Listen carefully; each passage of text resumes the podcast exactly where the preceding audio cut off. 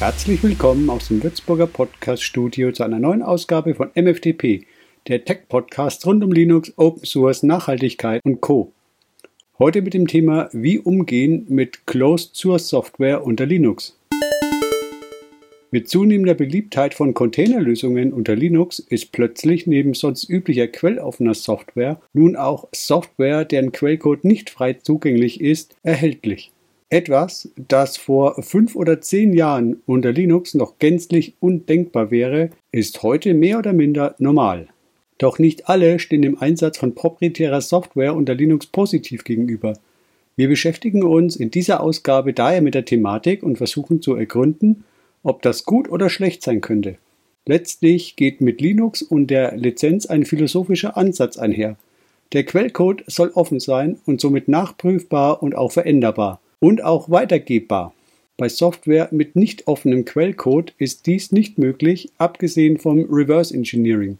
Doch darum soll es hier nicht gehen. Nun kann ein Entwickler zum Beispiel den Quellcode einer Linux-Distribution nachprüfen, wobei dies kein gebündeltes Gesamtpaket ist, sondern nur eine Facette eines größeren Konstruktes. Alles zu prüfen ist nahezu unmöglich, doch theoretisch könnte man so seine bevorzugte Distribution inklusive aller mitgelieferter Software und Pakete selbst nachprüfen. Motiv könnte hier sein, dass man Fehler suchen will oder Backdoors sucht. Bei proprietärer Software ist man auf den Softwarehersteller angewiesen. Einerseits, dass dieser regelmäßig Aktualisierungen herausbringt und andererseits keine Backdoors oder Fehler eingebaut hat. Beispiele für Closed Source Software unter Linux. Nutzt ihr eine Linux-Distribution, die zum Beispiel Software-Container-Lösungen wie Snap oder Flatpak unterstützt, schaut mal in das Software-Sender eurer Distribution rein. Ihr werdet dort plötzlich Software finden, die es entweder vor kürzerer Zeit unter Linux noch nie gab oder von der man nie erwartet hätte, dass diese unter Linux verfügbar sein würde. Beispiele gefällig? Sagen wir mal Spotify, Slack, Microsoft Teams, Skype oder Zoom. Diese Beispiele sind einerseits wohl bedingt durch die Corona-Situation, Slack, Teams, Skype oder Zoom zum Beispiel, und andererseits durch die qualitative Verbesserung der Linux-Plattform allgemein zurückzuführen sein. Wie kann man damit umgehen oder wie handhabe ich dies? Ich würde niemandem eine Vorgehensweise empfehlen, ohne ihr auch selbst zu folgen. Ich bevorzuge unter Linux und übrigens auch unter Mac OS grundsätzlich quelloffene Software. Finde ich für einen Anwendungszweck keine Lösung oder brauchbare Alternative, so blicke ich rüber zu den Closed Source Software Paketen. Als Beispiel Wäre ich projektbedingt zur Nutzung von Microsoft Teams gezwungen, würde ich in Ermangelung an nativen Lösungen das Flatpak-Paket herunterladen, installieren und schlussendlich auch einsetzen. Ob mir das persönlich gefällt oder nicht, das steht auf einem anderen Blatt. Hier geht es jetzt letztlich darum, eine Anforderung irgendwie zu erfüllen.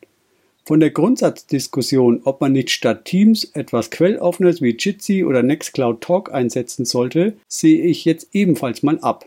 Ich unterstelle hier, dass wir eine bestimmte Situation vorfinden, für die wir eine Lösung finden müssen. Und genau hier setzt das skizzierte Beispiel an.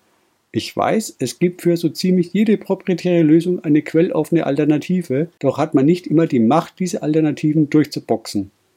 Ergo muss man manchmal mit den Lösungen leben, die auf der persönlichen Speisekarte nicht ganz oben stehen. In diesem Sinne kann man festhalten, unter Linux sind wir alles andere als handlungsunfähig oder isoliert. Es gibt mittlerweile viele proprietäre Lösungen, deren künftige Existenz man vor zehn Jahren noch bezweifelt hätte. Nicht immer sind das die bevorzugten Lösungen, keine Frage. Doch zur Erfüllung der Aufgabe können sie hilfreich sein und jenseits der Diskussion wird die Schlagkraft von Linux in meinen Augen dadurch deutlich erhöht. Mir ist auch klar, dass viele Argumente für Linux in Richtung der Quelloffenheit gehen. Das ist übrigens auch mir wichtig.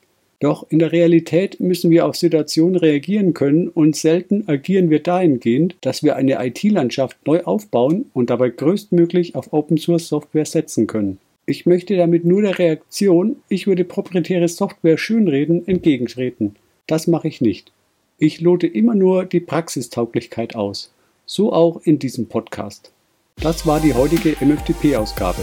Anregungen oder Ideen gerne per Mail an podcast.michelfrank.de. Vielen Dank für die freundliche Aufmerksamkeit und bis zur nächsten Ausgabe. Ciao aus Würzburg.